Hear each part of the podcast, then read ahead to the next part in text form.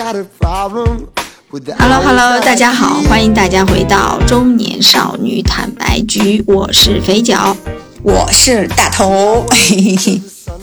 对，那在今天为什么那么开心呢？快说一下今天为什么那么开心？因为我就马上就要进入本周非常开心的环节，就是和团队。的同学们，我们叫 outing 嘛，就和团队的同学们一起去济州岛这个地方玩。那因为这个地方其实我去过，但我这次还非常期待的原因，是因为我这次要去爬汉拿山，而汉拿山是韩国第一高峰。哇，韩国第一高峰啊，一千一千多米，然后来回爬完要六七个小时。韩国第一高峰才一千多米啊？嗯，没办法。那我 大吉林长白山轻易就两千两千多米了。是是是，就没办法比，但我依然很开心。我确实没有爬过这么，嗯，黄山那些除外。而且我跟你讲，汉拿山啊，我回来要跟大家分享一下，它是完全是那种野野生的状态的，它没有索道，没有那些有有的没，它只有休息站，所以我觉得应该还是比较独特的。好，不重要。可是我有点不开心哎，为什么不开心？因为你不是跟我去。哦，对，因为我跟你去过一次济州岛，哎，所以等我回来，我们俩要来聊一聊济州岛的旅行有没有变化？对对对，以及你吃的食物啊，逛的店呐，以及它人气呀怎么样，这都可以讲一讲，好的呀，好的呀。那所以这期的话题是你来，你你想聊的，你你想说说为什么吗？我忘记，我最近很多 想聊的点，应该是由食物出发的。就是我最近在做一样新兴的食物，叫做烤燕麦。嗯，然后看过 vlog 的朋友应该也看到了，我在上一期就是发了烤燕麦，但是我上一期烤焦了，于是呢，我就最近都在重复的去实验我那个方子，然后烤燕麦，然后放了就是肉桂粉啊、蜂蜜呀，然后还有什么花生酱之类的东西，然后在当它在烤箱里蒸腾出那种甜蜜的热气出来的时候，你就感觉嗯，秋天到了。就是这种热，嗯，甜甜的、热乎的食物，然后你就觉得，嗯，秋天到了。再加上最近温哥华整个，嗯，天气还不错，然后我就，嗯，觉得秋天还挺美的，就想跟飞教聊一聊。啊，所以你们那儿现在是属于秋天的哪个哪个阶段？深秋到冬天交交界处吧，这个。啊，对对对，但是，嗯嗯，冬天应该快来了，但现在还没有到。呃，冬天，然后就是我觉得这边秋天很长很久，所以我觉得，嗯，哎，我先问一下你啊，一年四季中，春夏秋冬，你最喜欢哪个季节？大概是夏天吧，我喜欢那种茂盛、那种旺盛的那种感觉，所以我就可能比较喜欢夏天。然后我又比较怕冷，然后夏天是完全不会有冷这件事情的，虽然热，但我能接受。然后夏天的食物也很丰富。那那是因为，但核心有一个原因，是因为我住过的地方，呃，夏冬两季都非常长，春秋两季都非常短，导致我好像也没有什么特别的，就是去体验那两个季节的那种很深刻的、特别深刻的那种，嗯，长久的感受，所以就会有这个问题。嗯嗯，哦，所以你喜欢夏天，是因为你体验夏天的记忆给你留下的印象比较深，是吧？嗯，然后我也喜我怕冷，所以我喜欢热一点的时候。嗯，春秋呃春夏，其实如果四季里面选都好的，对对对，春夏都好的。所以秋天在你这里得分不是很高，是吗？得分不高的原因是，你看我生我出生的地方在山东嘛，然后山东因为是在海边的，我我的我儿时的记忆里面，秋天也没有很长。没有特别长，因为然后呢，它很很短的一个交接点就立马到冬天了嘛。然后我现在生活的地方是杭州，那就更不用说了。那秋天就简直是秋天，就是我觉得秋天是杭州最棒的季节，但是却短的不行。然后因为我就我就一直在杭州就是上班，我没有时间去感受秋天，你知道吧？可能秋天对于我们来讲，更多的是双十一之类的这种大型的促销节点。我记着之前就是在杭州过秋天的感受，就是哦，双十一要来了。就是在双十一准备那个期间，我们还在穿短袖，但是双十一的时候要买羽绒服。然后双十一的时候，如果还没有降温，哦，那今年的业绩应该是不好的。就是我，对对对，就是呃，有这么一个传统的说法。然后我记得在杭州，就是经常是买的秋装。不太有用武之地，或者是像像我现在穿的这种卫衣之类的，我感觉不会在单穿，呃不太会单穿，一般是穿在大衣或羽绒服里面的。然后嗯，好像很少有单就很长时间单穿它的季节。对吧？然后，呃，我一年四季我最喜欢的其实是秋天跟春天，呃，我反而相对于那两个更浓烈一点的热跟冷，我更喜欢秋天和春天，因为我觉得可能是，嗯，我在中国的时候，春天经历的比较多，其实秋天的，呃，感觉就是其实并不多，就跟你一样，在杭州时间比较久。但是我们北方的秋天，其实我觉得是还不错的。待会儿我会仔仔细讲一讲北方的秋天。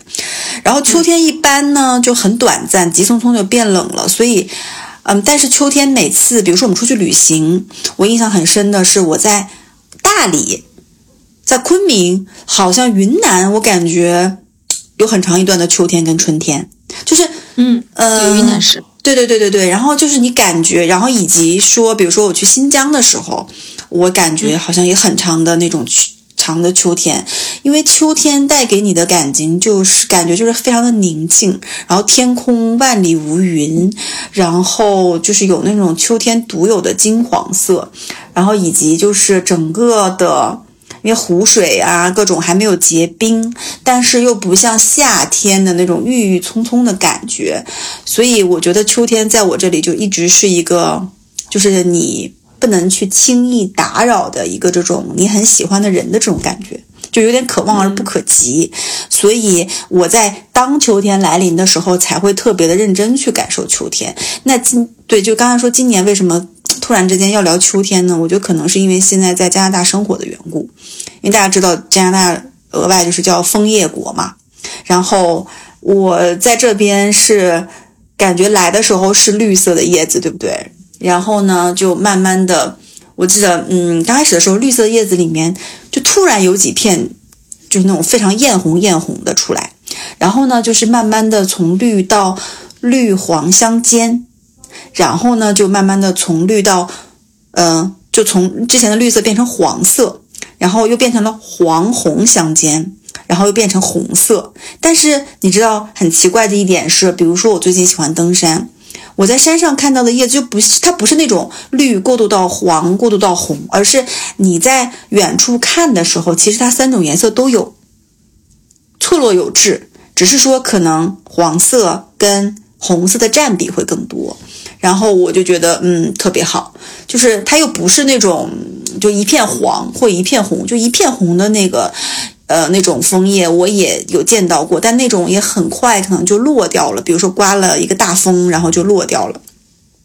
然后呢，我我就特别喜欢加拿大这边的那个秋天，然后我的卫衣在这边就非常有用武之地。我觉得我穿了好长时间的卫衣跟 legging 了，就是我原来买的那些 Lululemon 的那些衣服啊，我因为买太多了，我在这边都没有买新的。然后我感觉在这边就是穿这些卫衣，就卫衣到这边就太友好了，尤其是这种戴帽子的这种卫衣，因为不是经常下雨嘛，然后你就这样戴，你觉得秋天的标配就是戴帽子的卫衣，因为会下雨，然后走在街上看着地上的叶子跟树上的这种叶子，这种感受。嗯嗯，那我觉得有一点我们俩刚刚都聊到，我现在觉得，其实本来四季是没有什么优劣之分的，为什么我们心里就反而有一些？确实是因为有一些季节它可能相对长，我们会多一点时间去感受它。你比如说。呃，你刚才说你去你去新疆，那是因为你去新疆是纯旅游的这种状态去的，你每时每刻都在感受新疆的那个季节，所以你会觉得说啊，这个好美好长。是是是，去大理也是。刚才讲的，嗯，对，就是杭州的秋天，我们一直在做大促，所以 我们根本就没有时间去感受它，对吧？但夏天我有很多感受，因为我放暑假，我会陪我的小孩去玩，我有很多的时间是慢下来去感受那个季节的，但。就唯独秋天有点难，就没有什么假期。然后，那冬天呢？冬天有有寒假有春节啊，而且你知道吗？每年国庆的时候，在杭州，我觉得还是有点偏夏天的，就偏热的感觉的，还没有到秋天那种冷的感觉。嗯嗯嗯。所以好像呃，寒暑两个假期会让我对那两个季节的感受会更深一点。对，所以但也不重要。对，嗯。现在杭州是怎样的一种天气啊？哇！我不得不说，杭州我要盛赞杭州的秋天。现在是秋天吗？对，今年的秋天我感觉要比往常好像稍微长一些。嗯，然后我上周，那我就先我就先聊我的杭州啊。我觉得，因为杭州的四季里面，或许最值得来看的就是秋天，因为杭州的秋天就是色彩缤纷，非常的绚烂。然后杭州因为又是一一座古都嘛，它有很多的银杏树，银杏树我觉得就是秋天非常非常有标配的一个东西，它那个黄叶比梧桐还要，我觉得还要美。然后就是对。我看银杏树，对，非常金黄。然后我看银杏树是不需要去网红打卡点的，我们家小区就有一片银杏树。你会发现，好像杭州种银杏树的概率其实蛮高的，就是好多地方都会有。你就随便有一有一个街道、一个小区、一个公园，你都能看到金黄的银杏树，只是它的树干是不是很树冠是不是很很丰盈的那种，就是只有这点差别。但是满地的。金黄的落叶以及银杏果，就是这个时候都会落下来哇！你就觉得说，杭州的秋天是你不一定要去北山路，是要去什么市区西湖你才能感受到的。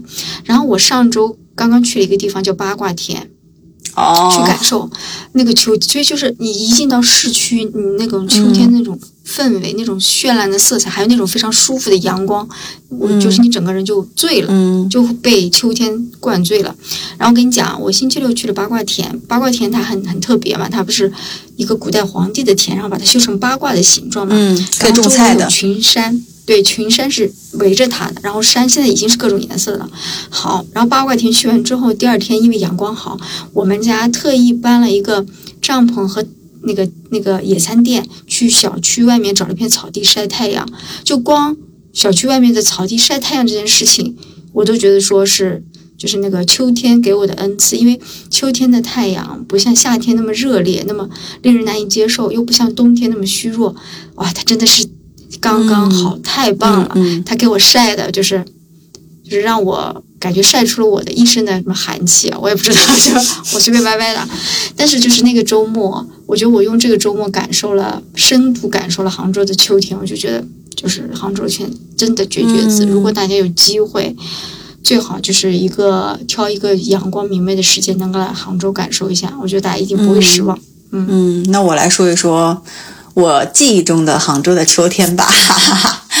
我嗯，就你刚才提到的，像一些银杏叶的打卡点，或者是风景比较好的地方，你刚才提到了八卦田嘛，然后八卦田旁边就是玉皇山嘛。其实往玉皇山上面爬，爬到山顶，从那个位置去看八卦田是很美的，是最棒的。对对对，是很棒的。然后除此之外，我觉得杭州的秋天几个值得必去的地方啊，我觉得有这么几个地方。首先就是西湖，肯定不必说嘛。而且这个西湖其实是很宽泛的一个西湖的概念，因为西湖太大了，所以我这里可能会比较主推乌龟潭，就是因为嗯，乌龟潭它就是一个比较小的，然后人比较少的，然后就是你如果想感受江南，你就去乌龟潭。啊，然后那儿真的很漂亮，然后里面可以划船，啊，我觉得秋天一定也很美。然后就是杨公堤，就开车从杨公堤上颠簸而过，然后银杏叶从你眼前扫过，就是然后听着音乐，这是我以前开车最喜欢走的路线。然后，嗯，除此之外，我觉得还有的就是可能，嗯，北山路啊、南山路啊这片可以走一走。嗯，这个是我觉得秋天可以去的几个景点哦。对，还有个就是各种寺庙，那个对余杭那边那个径山寺，径山寺，径山寺有一片超大的银杏叶，我现在手机里还有去年去径山寺拍的那个银杏的那个照片。而且径山寺它其实跟其他的寺庙的感觉不太一样，因为它有点像那种日式的庭院，然后很出片。很适合拍照打卡，而且人呢，可能也不如像灵隐寺啊、什么上天竺人那么多。我建议大家可以去打卡看看。对，可能是火了。然后当然就是灵隐也好，上天竺也好，这些地方法喜寺这些就不用说了。就是你可以赶在一个非工作日的时候，呃啊对，非非周末的时候，对，挑一个工作日去，我觉得是 OK 的。嗯，然后呢，我觉得杭州的秋天除了这些美丽的风景，留给我更多记忆的是味道，比如说糖炒栗子的味道，好像栗子都是秋天，嗯，秋季的中尾声开始卖，嗯。然后一定要买那种，就是原来其实，嗯，就是没有盒马的时候，我们其实买栗子不就是路边买那种，就十块钱糖炒栗子嘛，记得吗？然后在街上就买，然后觉得很好吃。然后后面现在有盒马了，我们就在盒马买那个糖炒栗子。反正不管哪里买吧，我觉得当你吃到那口，嗯，热热的栗子的时候，你就感觉哇，秋天到了。对，然后杭州的秋天，嗯嗯。秋天的食物值得单独聊一聊，嗯，是的，是的，对，然后还要讲到就是奶茶，就是对我们中国最，我在这边已经很久没有喝过奶茶了，但我觉得好怀念，就是因为到秋天的时候，为什么讲奶茶呢？因为大家知道夏天的时候奶茶其实会偏清淡的口感，或者是偏果味儿的，对不对？但是一一到了秋天，你就感觉各种，比如说桂花味儿的。这种那个，或者是什么厚牛乳布丁的，然后那种焦糖的、肉桂的这种味道就出来了，然后你就觉得哇，好像到了秋天开始，然后再来冬天，就慢慢的进入了罪恶的，就是奶茶最好喝的那个那个季节。然后奶茶，然后嗯，但是杭州，我觉得就像我刚刚说的，我觉得嗯，主要的问题就是太短。所以，如果你在杭州，你一直醉心于工作，或者是比较宅，不爱出门，可能你对杭州的秋天基本上不会太有认知啊。除非你开车，呃，出行走的是风景比较好的一些路段，不然的话，如果你坐地铁或是每天很忙，你可能感受不到秋天。所以，我觉得如果现在杭州是处在一个比较好的秋天的时间点的话，大家是可以出门去。走一走，看一看的，找找秋。马上就要过去了，秋天，因为对什么时候降温？已经来到，已经来到小寒了，好像是这个礼拜开始就会逐渐降温了。对对。所以你们现在还不用穿羽绒服，对吗？嗯，你可以穿轻薄的，没问题。就是现在就属于大街上穿什么人都有，你也是知道的。嗯。对，穿一件卫衣的，一件毛衣在外面走也有，穿外套的也有，穿羽绒服的也有。嗯，穿啥都有，反正没关系，你只要自己不冷到，因为我觉得秋天还有时候还是蛮冷的，一早一晚还是要多穿一点。嗯嗯嗯嗯。OK，那讲完杭州的秋天，我先讲一下东北的秋天吧。好呀。东北，我不知道你有没有经历过东北的秋天？哎，其实你应该没有怎么去过东北。对你没去过，那我给你讲讲我们东北的秋天啊。嗯。你看过《漫长的季节》对吧？嗯。你看到《漫长季节》里面那种。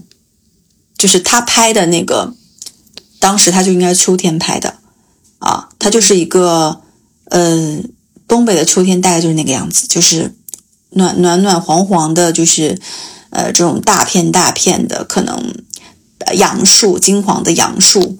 然后我记忆中的东北的秋天就几个关键词，一个是万里无云的这种天空。然后呢，还有就是在南湖跟净月潭这种森林公园里面去徒步，然后还有个就是冬储菜，就是秋天的时候我们要为冬天去储备食物。我不知道这个习惯，呃，就是其他地区的朋友有没有啊？就是可以给我们留言告诉我们。就是我小的时候，我记得我妈会在国庆左右就开始买白菜啊、土豆、呃、葱。然后这个习惯从我小到现在，他们一直都在延续。但是为什么要储呢？是因为到了冬天的时候，如果你不储这些东西，可能就没有的卖了。但是现在其实，嗯，冬天也有的卖，只是卖的可能会稍微贵一点。但是可能，嗯，他们老老一点的人的想法就是。可能储存食物会获得安全感，或者是它是一种传统跟习俗。然后那个白菜是用来储存干嘛的呢？会用来腌，腌成酸菜。你知道腌酸菜，它是有专门的腌酸菜粉的。然后，但我不知道怎么腌啊。我们家会买那种酸菜缸，把白菜放在里面，然后放一些神奇的调料，然后用石头把它压上。过了几个月，它就变成了酸菜。然后那个酸菜冬天吃起来，哇，什么酸菜炖排骨啊，酸菜川白肉呀，呃，酸菜的饺子呀，就酸菜这种东西，我觉得很好吃。可能跟四川的泡菜，我觉得可能是一种原理，就是发酵发酵。对。然后呢，还会储的是大葱。然后那个大葱吧，你会把它修剪很干净，把下面那些就是那个很容易坏的部分能剪掉，然后把它们几个几个为一捆，然后就开始晒，就是在外面晒，要把它晒干。然后晒干之后，这个葱呢，比如说我妈之前来我们家的时候，她会坐飞机哦，给我带很多捆葱，因为你知道在杭州现在大葱卖的很贵吗？就大葱这个东西其实是卖的很贵的，然后我妈就会给我带很多葱过来。然后还会储存的是像土豆，就是那种能放住的食物，土豆啦，什么地瓜啦。然后我记得我小的时候，三天两头就是切地瓜片儿煎，煎地瓜片儿这么吃。因为小的时候也没有空气炸锅嘛，也没有烤红薯这个，然后就是这样这样。然后我就是我我的记忆中的秋天就是在储存食物。然后上了大学以后，感觉秋天就是。也可以去各种湖边去秋游，然后因为其实我们在长春嘛，长春有个非常有名的地方叫净月潭，我不知道大家有没有听说过，就是它是一个非常环境自然环境非常好的那种，嗯，就是一个湖，然后周边有很多森林，非常适合徒步爱好者去探索这么个地方。然后净月潭的就是它的秋天就是有点像加拿大这边的感觉，就它有非常多的叶子。然后金黄的、红色的，然后绿色的，啊，然后我小时候北方的秋天就是这个感觉。嗯嗯，我就是除菜这件事情啊，其实山东也会除。那我记得小时候奶奶家那个，对，那个有一就是楼道那个会有一些区域，大家就画好吧，那些区域是这家，那些区这家，大家会把菜呢堆在那个位置。然后我们还会除一样东西叫蜂窝煤，我不知道你们除不除。但是蜂窝煤是有特定的那个。就是是用什么东西烧蜂窝煤来着？蜂窝煤就是煤嘛，然后它做成蜂窝状嘛，然后因为冬天要烧炉子嘛，所以我们会有一面墙专门放蜂窝煤，然后可能别的地方隔远一点，蜂窝煤太黑了，隔远一点会放白菜，就是储白菜这种，因为确实冬天的时候。呃，就是物产没有那么丰富以前，所以大家都会储存。然后我觉得，你觉不觉得那个人储储储存东西的时候，会像小松鼠和熊一样，很开心。口袋对，把所有的热量装进去，然后让自己有安全感，让自己在冬天不至于饿死的那种感觉。是的，是的。对，其实北方也会有。那你们就是你们山东，我不知道青岛可能因为靠海，其实是不是资源还蛮丰富的？但山东其他地方是不是主要就是冬天都一样？冬天我要储，但是现在可能不用了，因为山东也山东是盛产蔬菜水果的，你也知道的。现在有很多大棚，烟台苹果，对，所以其实现在樱桃。但我小我小时候是真的要要储的，现现在就是基本上你，我觉得一年四季你想吃啥都能，草莓对吧？什么都都能吃到。现在问题就不大，但我觉得说，好像我小时候储菜这个事情，我们秋天是会做的，然后。呃，夏天因为夏天一般都会那个封海嘛，就是封海是什么意思啊？就是不能渔民是不能去捕海鲜的，为什么？因为夏天小鱼小虾要生长，它们要繁殖，你要给它们时间，等它们长大，然后再去再吃它们。太过分了。所以其所以其实很过分的是说，夏天呢我们会封海，所以七八月份会封海，一般封到八月的某个阶段。那我已经很久没回去，说不准。所以秋天的时候，你就会开始有丰富的海产可以吃，并且呢，很多过了封海季以后捕捞上来的海产，我们就会把它冻成大冰块，然后到冬天你就有。呃，刀带鱼、什么虾呀，这种冷冻的就可以吃了。但是他们可能就是当季夏天补上来的，所以到冬天的时候，我们除了储菜，我们还会就是呃，就会搞那些，会会储存一些那些鱼啊什么的，然后把它冻成冰块，然后放在家里的冰箱也好，还是放在。窗户外面，你也知道，冬天其实放在窗户外就不会冷。那秋天你就开始做一些准备，但因为秋天很短嘛，所以其实你稍微准备准备差不多了，然后到了初冬你再准备一些，这个冬天你基本上什么鱼啊虾啦你就够吃了。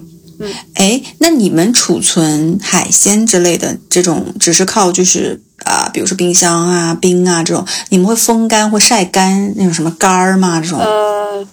海边的渔民可能会，但我们就不会。那我们嗯只会把，因为冰箱塞不下这么多东西。现在我以前哪有双开门冰箱，我们就会把东西放在窗户外面，反正也不会坏，就放那丢了就好了。嗯冬天是这样啊，但是秋天就呃会，我觉得山东的秋天，因为秋天就是个丰收的季节，你是嗯秋天你会吃到 N 多的好吃的东西。那有一些东西我现在都可能就是因为嗯水果，呃苹果啦，什么梨啦，还有什么桃子啦，哇，馋死我了对。，就你，然后你就会就吃这些水果，然后这些水果呢有一个优点，就像苹果这种，它可以放挺长时间的，所以你秋天收获的，你可以吃一个冬天。嗯大苹果，然后各种脆的这种，然后我最近呢，因为其实我本来没有什么思乡之情，但最近我你知道我刷抖音嘛，有一个抖音号最近很火，叫王奶奶，就是她就是讲她就是一个山东农村的老人，她天天给她大大孙子在家做饭，然后看那个抖音看的我思乡之情就是满到头顶，然后她会做很多的什么包子啊、饺子呀、大饼啦，就是给家里人吃。然后各种什么各种的丰富的什么水果啦、蔬菜啦，然后你就会想念起家乡的食物，所以好像就是秋天因为太丰盛了，你就会就觉得好像食物都已经就就呃有些特色啊，比如说你刚刚说的栗子，还有柿子是秋天的，对，剩下的就是。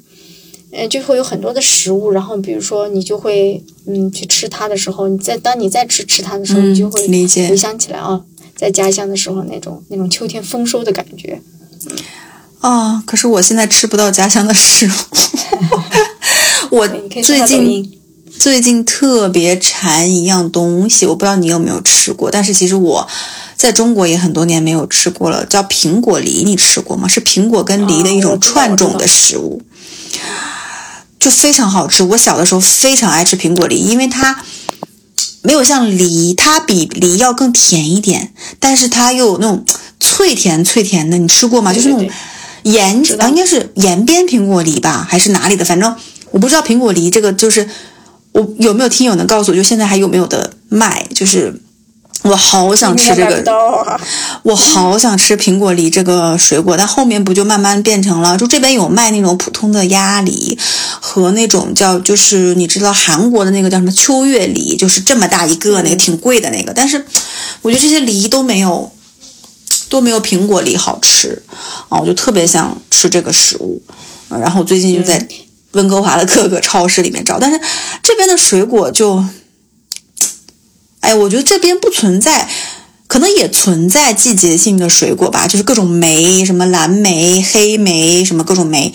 但是到了秋天跟冬天，我现在能看到的货架上的这东西，除了橙子、苹果、香蕉，就一年四季都是在卖，都是在青提、红提、青提、红提，我我一点都不想吃。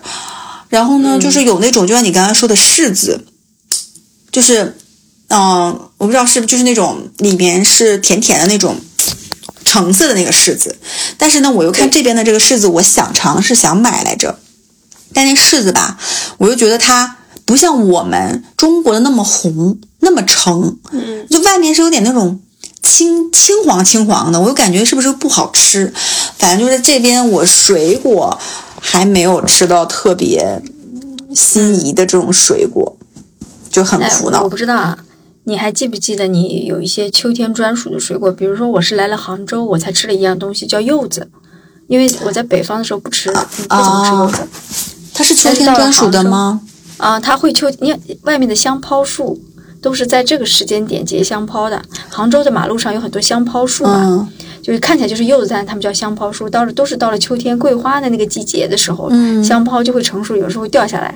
然后那个时候就是吃，就我就知道是吃柚子的季节了。但是因为在青岛，就在山东的时候，我嗯不知道怎么吃这个水果。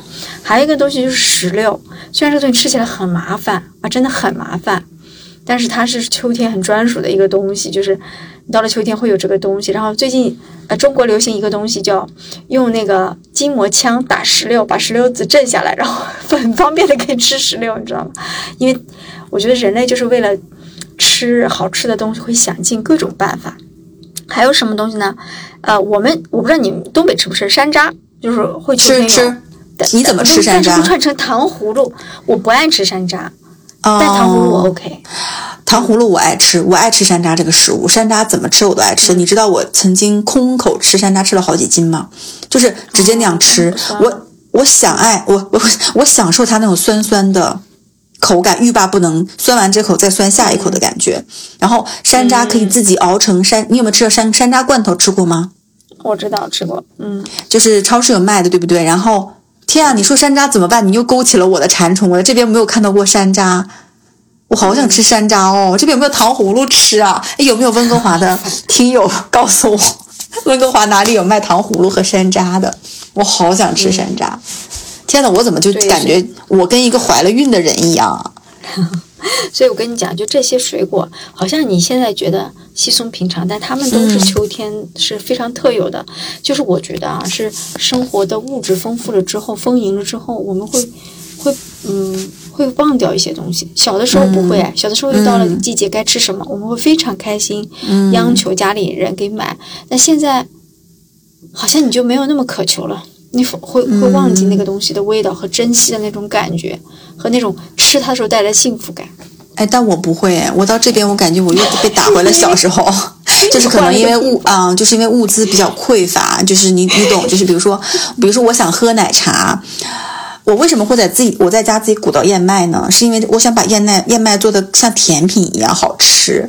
然后我我最近还想研究研究怎么做珍珠奶茶这件事情。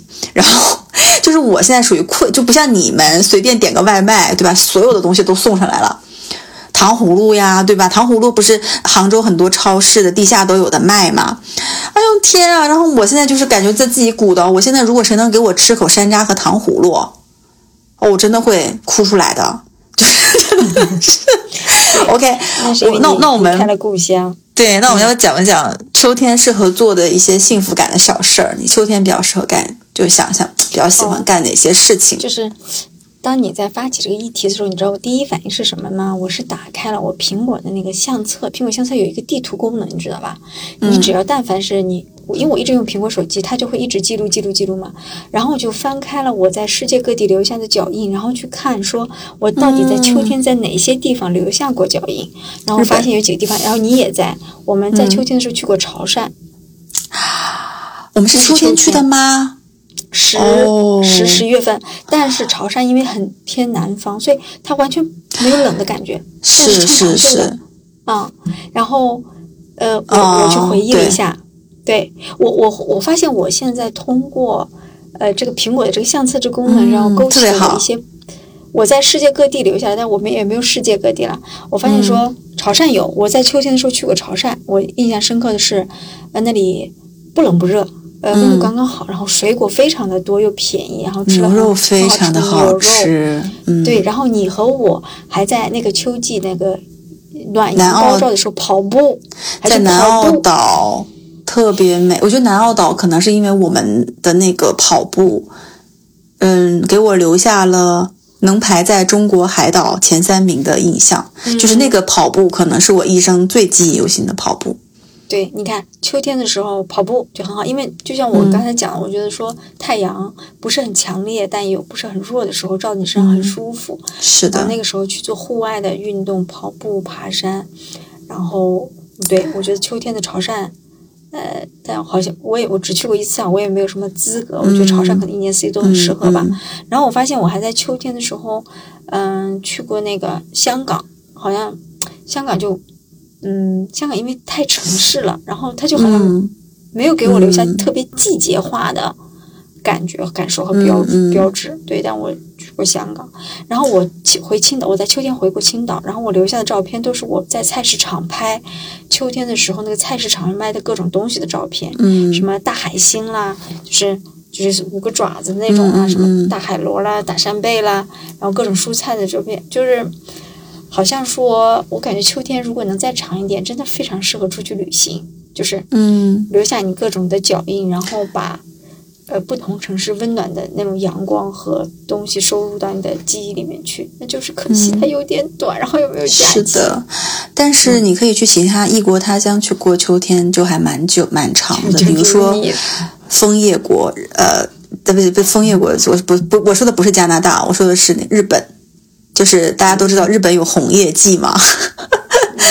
就是提到了日本。我照片里有一个，我当时是跟几个好朋友一起，女孩们，我们去的京都，然后拍和服，当时还是你推荐给我的和服。然后我记得我有张照片是仰头穿着和服，看着上面的红叶，然后还你也记得是吧？然后就是。哦天啊！我想到这个场景，人是不是因为老了，我怎么那么爱回忆的？然后我还记得当时跟我去的一一呃一起几个女孩，我们当时是在住在酒店，然后白天走了一天很累，然后呢，我们就晚上叫了几个嗯那个日本老奶奶上门给我们按摩，大概人民币五百块吧一个人，但是老奶奶按的很好，然后我还记得。那个秋天，我们一起在旁边的便利店买啤酒和那个就是烧鸟的各种，然后拿回酒店去吃。啊，这个秋天就是日本给我的感觉就是秋天，你可以去去一下，然后尤其要尝试一下日本的柚子酒，柚子酒，然后吃一下日本的这些居酒屋、烧鸟、拉面，然后去逛逛街，嗯，然后秋天都特别适合去。像啊，京都啊，还有就是像什么呃，清景泽呀这种地方，对，特别适合。然后讲到秋天的一些幸福的小事儿嘛，其实我想说的是，我不知道，其实我比较会通过一些很细致的食物还有味道去识别秋天。讲到秋天，我第一个想到的就是，因为我平时喷香水嘛，但我说是在中国的时候，在这边我基本不怎么喷了，就是。我我明显的感觉会，我从夏天甜甜的香水的那个味道，马上到秋天会转变出成那种很暖的，就有点像那种烟草味，或者是你靠这个很温暖的壁炉的那种，有点比甜又多了一些腻，然后但是又多了一些中性的那种烟草味道的那种香水儿然后我还会在。呃秋天的时候开始用香薰，和泡澡的时候用浴球，就是这几个东西，我觉得是特别增加秋天，呃幸福感的小物件儿。然后还有就是你会把你的车的座椅上面铺上一个厚厚厚厚厚的垫子，或者在你们家的凳子上和办公室的凳子上铺上一个，就比如说。小厚垫儿啊之类的这种，或者你把拖鞋换成那种羊绒的拖鞋呀之类的，就大概是这样。嗯，对，反正我我突然觉得说，好像因为可能是因为上周吧，我去了一趟那个就是玉皇山和八卦田之后，我就现在对于嗯感受秋天这件事情就大为就是觉得有必要。嗯，以前我都不怎么去感受的，但我今年因为就是羡慕羡慕上你们加拿大的山之后，开始 爬山，开始嗯挺好的。爬山户外之后，我就觉得说，就一年四季，那比如说明天我可能要去汉拿山，他们说汉拿山上已经有雪了，然后要穿那种冰爪的，你有吗？套在鞋上，呃，他他们会找导游帮我们买，就是嗯，可能我这次我要留下一些可能。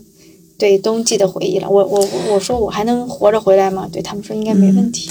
呃，讲到爬山，我最近每一周都在找新的路线爬山。上周我刚去爬了一个著名的 Cypress 雪雪场旁边的那个山，然后呃它已经结冰了，有雪了。你刚才讲到冰爪，我上周就穿着普通的鞋去登。登那个山，但是我带了登山杖，我用登山杖支撑的，但其实有坡的地方还是挺滑的。如果你的鞋稍微滑一点，就会出溜下来，但是也蛮好玩的。嗯，如果是你爬比较高的海拔，还是要穿上冰爪啊。然后，哎，我们两个现在就是每每周都会探索大自然呢。然后我就是每周会给自己定一条路线，赶在冬天来临之前的这几个空隙的时间点，要多爬一些山。嗯。嗯，我觉得我们下周就来聊聊爬山吧，非常对你下周从你的汉拿山开始聊，好不好？你的汉拿山归来之旅，然后我们聊一聊你在韩国旅行的这个经历，而不是在济州岛，对，不能叫韩国，叫济州岛 旅行经历。嗯嗯嗯，好吧。好。那今天我们就聊到这里吧。如果大家想要加入我们的群，一起讨论一些生活话题，就可以在微信搜索“坦白零三零三”对视拼音，就小助理就会把你拉到群里来啦。嗯，好的，拜拜，就拜拜。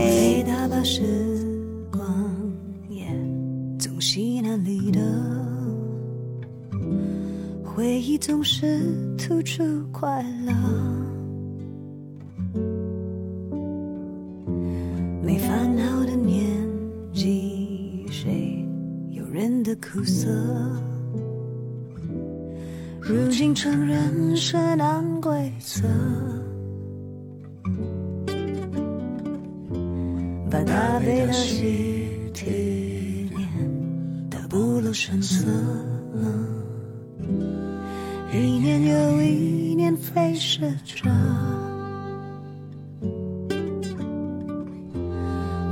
随波逐流，却又无可奈何。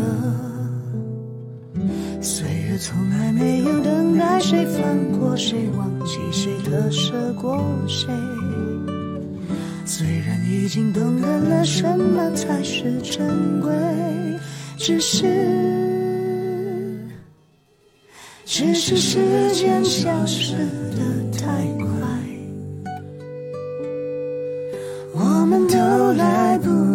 回头看。人们总是察觉得太晚，遗憾早已变成了习惯。